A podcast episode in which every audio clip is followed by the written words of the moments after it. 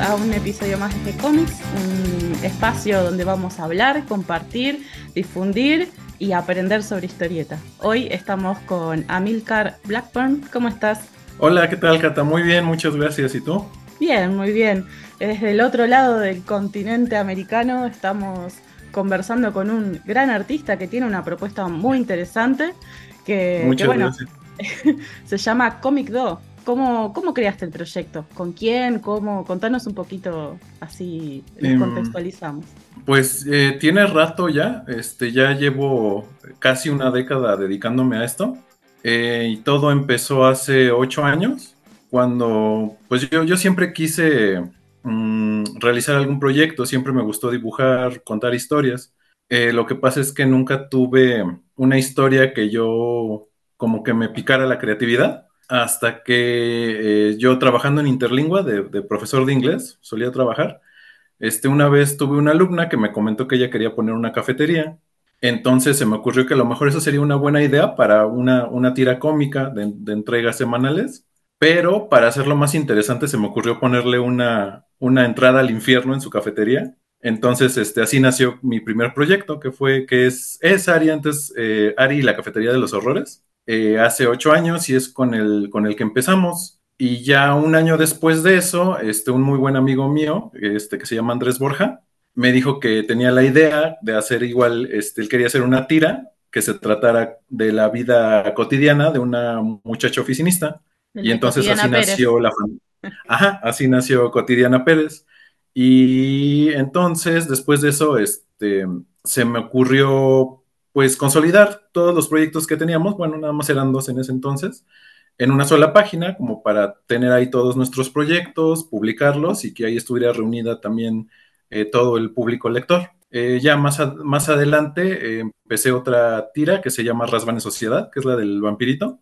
Y pues aquí estamos ahora. ¿Y por qué se llama Comic Do? Am, pues viene de cuando yo solía, solía hacer kendo. Entonces, do es una palabra japonesa que significa camino, pero no camino literal como camino de, de tierra para andar, sino es como, como senda, como, como la forma de vivir tu vida, ¿no?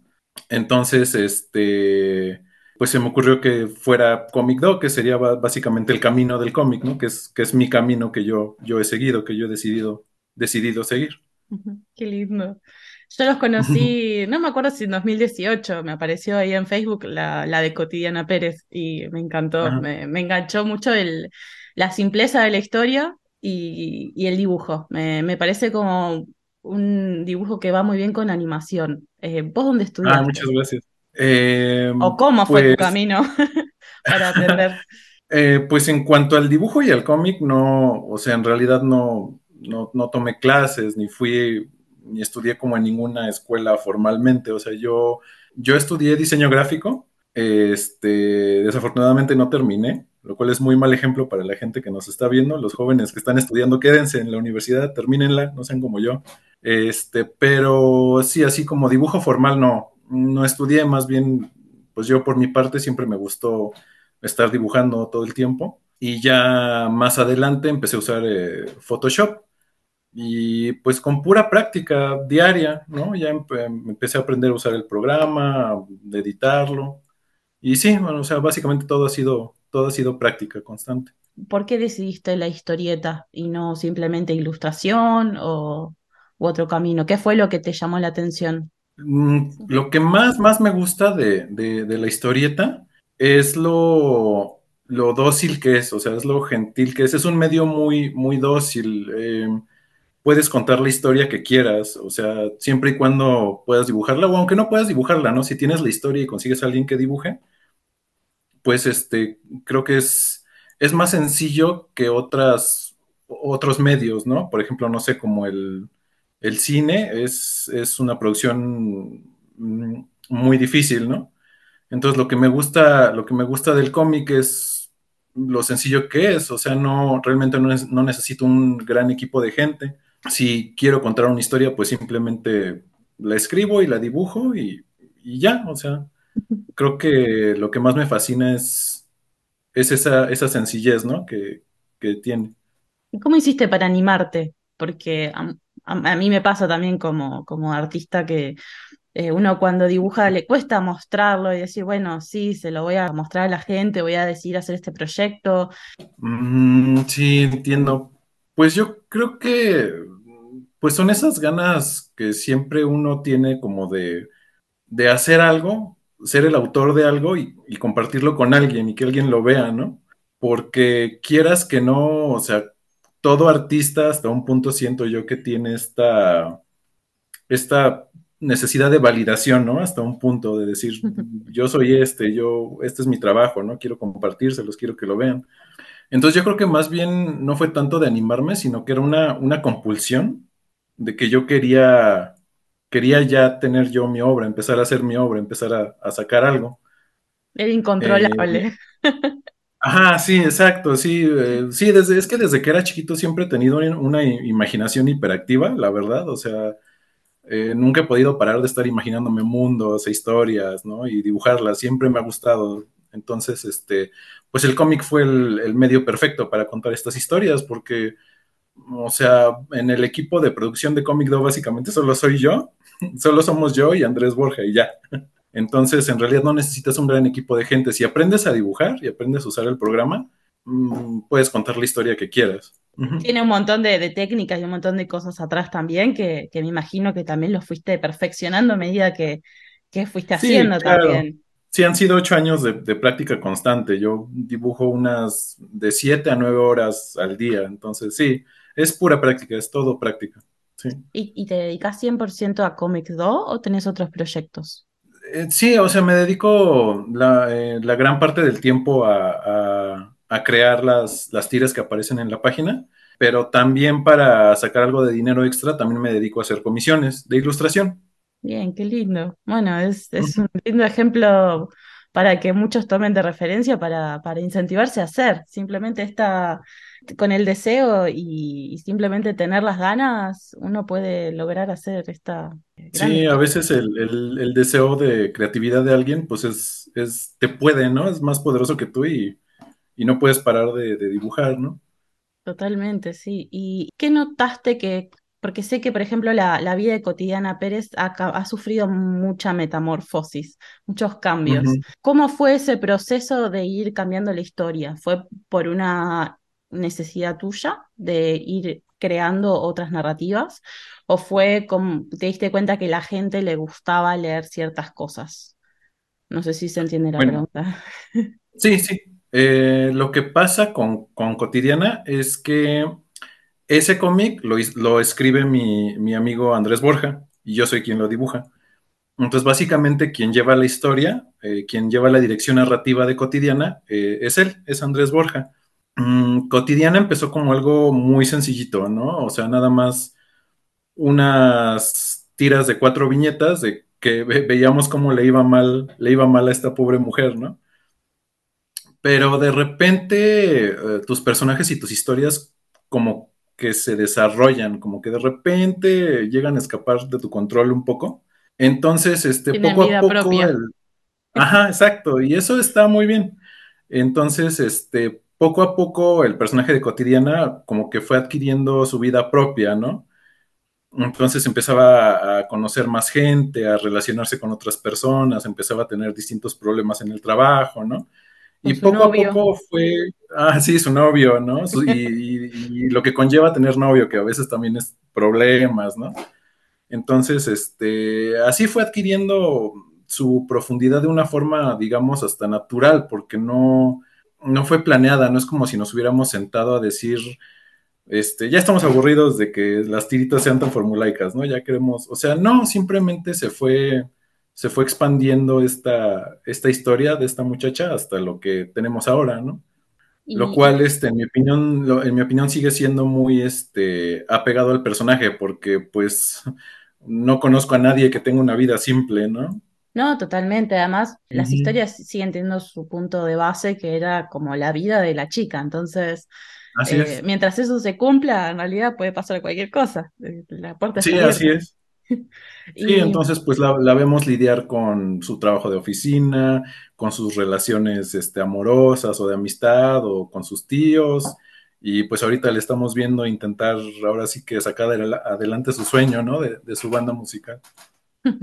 La otra pregunta que, tenía ganas de hacerte es sobre, el cumplir, el, tener esta meta semanal de ciertas páginas.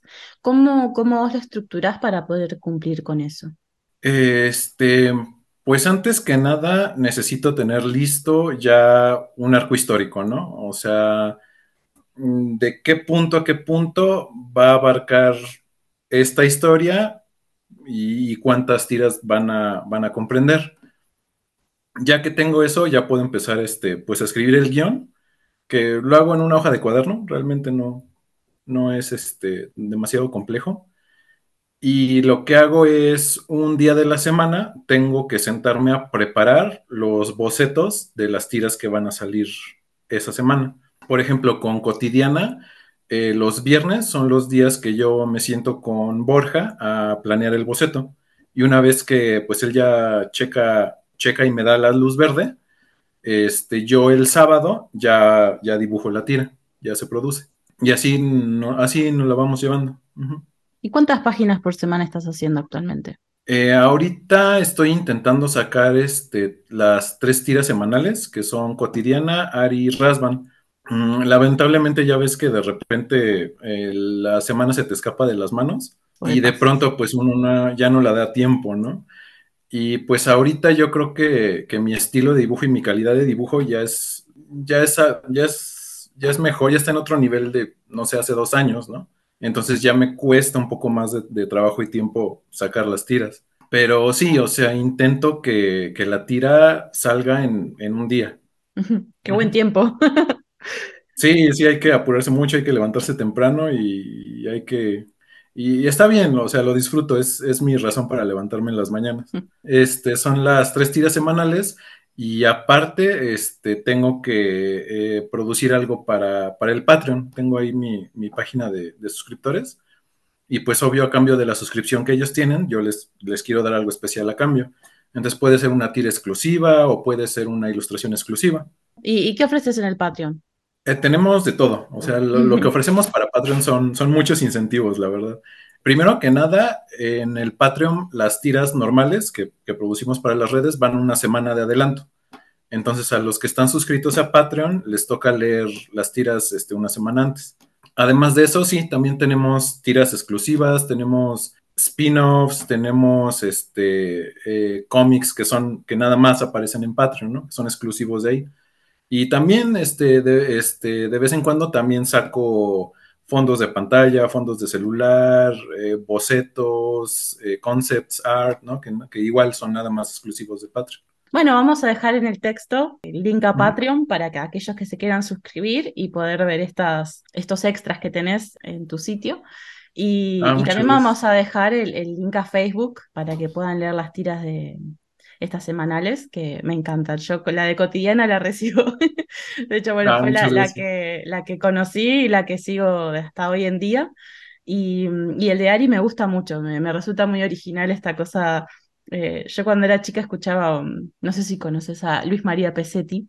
Eh, claro que sí, sí, lo conozco de cuando salía Luis Virigio. Sí, y tenía la canción esa, la del bar de los vampiros. Ah, sí, que es eh, este, un restaurante, ¿no? Sí, que, hacía un restaurante. restaurante para monstruos, sí. no sé por qué me, acordé de esa. Eh, no me acuerdo del nombre ni nada, pero la empecé a leer y me acordaba de eso y le, le tomé como mucho cariño también. sí, ay, ¿cómo se llamaba esa canción? Pero sí, sí la recuerdo mucho, igual me encantaba de chiquito. Ah, sí, también, bueno. Y de ahora en adelante, ¿qué, qué proyectos y metas tienen con, con Comitó o con el dibujo en sí?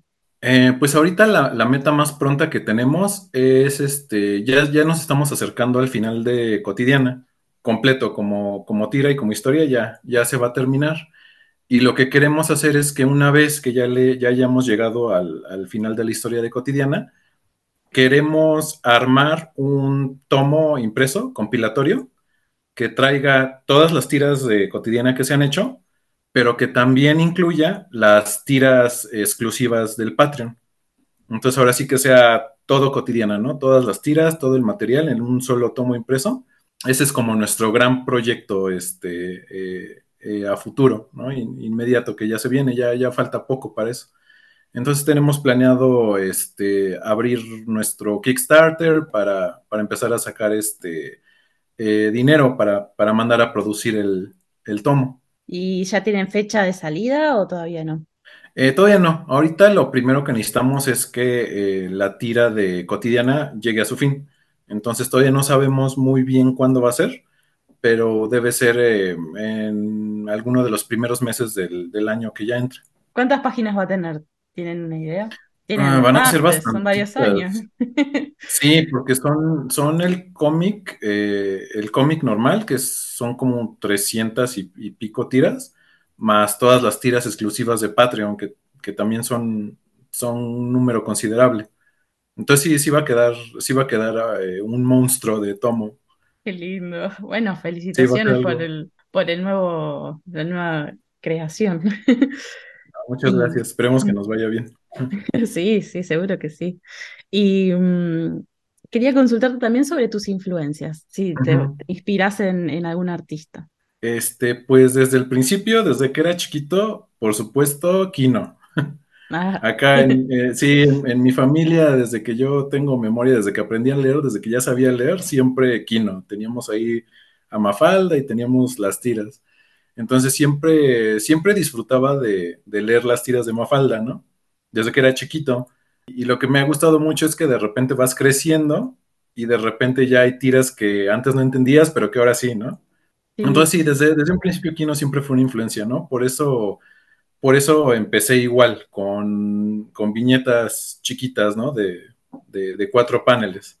entonces sí, definitivamente Kino, eh, Jim Davis, también me gustaba mucho Garfield, ya cuando llegué a la prepa, hay un autor que se llama John N. Vázquez. No sé si lo ubicas. No, ¿qué, hace? Él es eh, el autor de un par de cómics que son humor negro, pero humor negro negrísimo, pero muy, muy divertido, es muy bueno. Y después él ya adquirió mucha fama por ser el creador de una caricatura en Nickelodeon que se llama Invasor Sim. No, no lo tengo. Lo tengo que ver. Es muy bueno. Me, gusta, Garfield y me gusta Mafalda, así que seguro me va a gustar. Sí, es John en Vázquez, es, es, muy bueno, muy, muy bueno y, también fue una, una, gran influencia. Entonces, pero desde el principio yo creo que, que Kino fue el que, el que dije, ah, yo también, o sea, veía sus, sus tiras y también me daban ganas de yo hacer las mías, ¿no?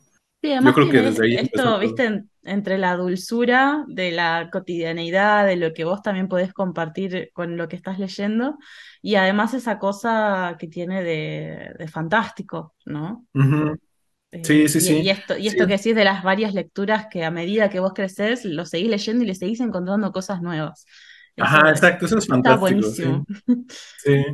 sí. es lo, es lo bonito de Kino, que se lo puede, o sea, se lo puedes dar a un niño de 10 años y lo va a disfrutar y se lo puedes dar a una persona de 40 y lo va a disfrutar. Es, es padrísimo, es lo que más me gusta. Por último, ya cerrando un poquito, quería consultarte si tenés algún consejo o alguna, algún tip para recomendarle a algún artista que está empezando o que tiene ganas de crear su, su propia obra. Pues si tuviera algún consejo para, para la gente que está, que está empezando o que quiere animarse a, hacer cómic, lo que les puedo decir es que se sacudan el miedo, se sacudan el nerviosismo.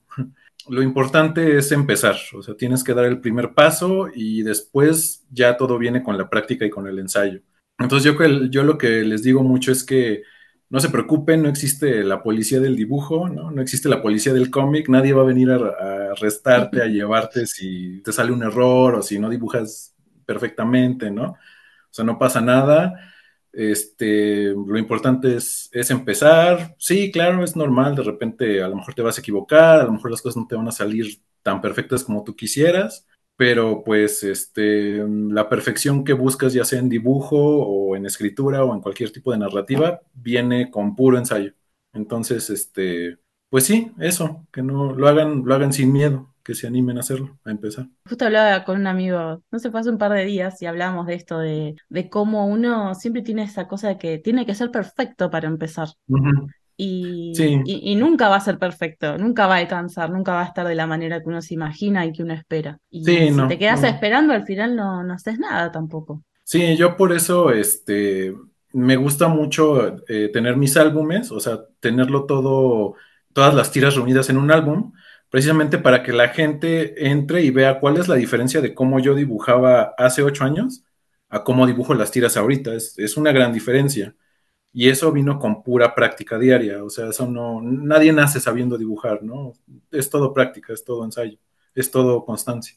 Entonces, lo importante es animarse a empezar. ¿sí? Yo sé que es difícil, yo sé que a lo mejor eh, de repente crees que lo que vas a hacer no, no, va a ser tan bueno, pero, pero pues quién sabe, a lo mejor puedes encontrar tu audiencia como nosotros afortunadamente la encontramos. Los invito a seguir a la página de Comic y a seguirlos en su Patreon si es que eh, pueden y están interesados. Y, y, bueno, quedamos atentos también a cuando salgan las historietas en papel o, por ahí sea de alguna forma digital también, pero quedamos atentos en papel para poder difundirlos y que, que lo puedan conseguir. Por ahí hay algún sitio web, ¿viste? Donde se pueda traer acá a Argentina o a, algún país. Eh, Ay, ojalá estaría, estaría padrísimo poder tener nuestro cómic en otros países, sería, sería muy lindo. Sí, la verdad que sí. Así que bueno, no sé si quieres agregar algo más. Eh, no, eso es todo. Eh, gracias a ti, Cata, por darnos el espacio, por este, ayudarnos a, promocionarnos y, pues espero la entrevista les resulte interesante a alguien. Sí, vamos a compartir también, eh, los dibujos, vamos a compartir, bueno, después charlamos un poquito sobre qué vamos a poner, pero, pero para que la gente también pueda conocerlos y, mirar los dibujos, porque, bueno, por acá simplemente estamos charlando y, me parece que está bueno también esto de, que la gente pueda aprender sí, de, otros artistas. Sí, los esperamos ahí en Comic Do. Tenemos eh, tiras muy distintas. Seguro, seguramente van a encontrar algo que les guste. Y, si nos quieren apoyar para que sigamos dedicándonos a esto, por favor suscríbanse a nuestro Patreon. Es lo que nos permite continuar en el negocio. Así que bueno, gracias a Milka y nos vemos en otro podcast de G-Comics. Pueden entrar a gcomics.online y allí pueden ver todos los cómics, las notas de blog, los recursos y además las historietas que tenemos disponibles para que lean todos. Muchas gracias. Muchas gracias a ti, Cata. Hasta luego.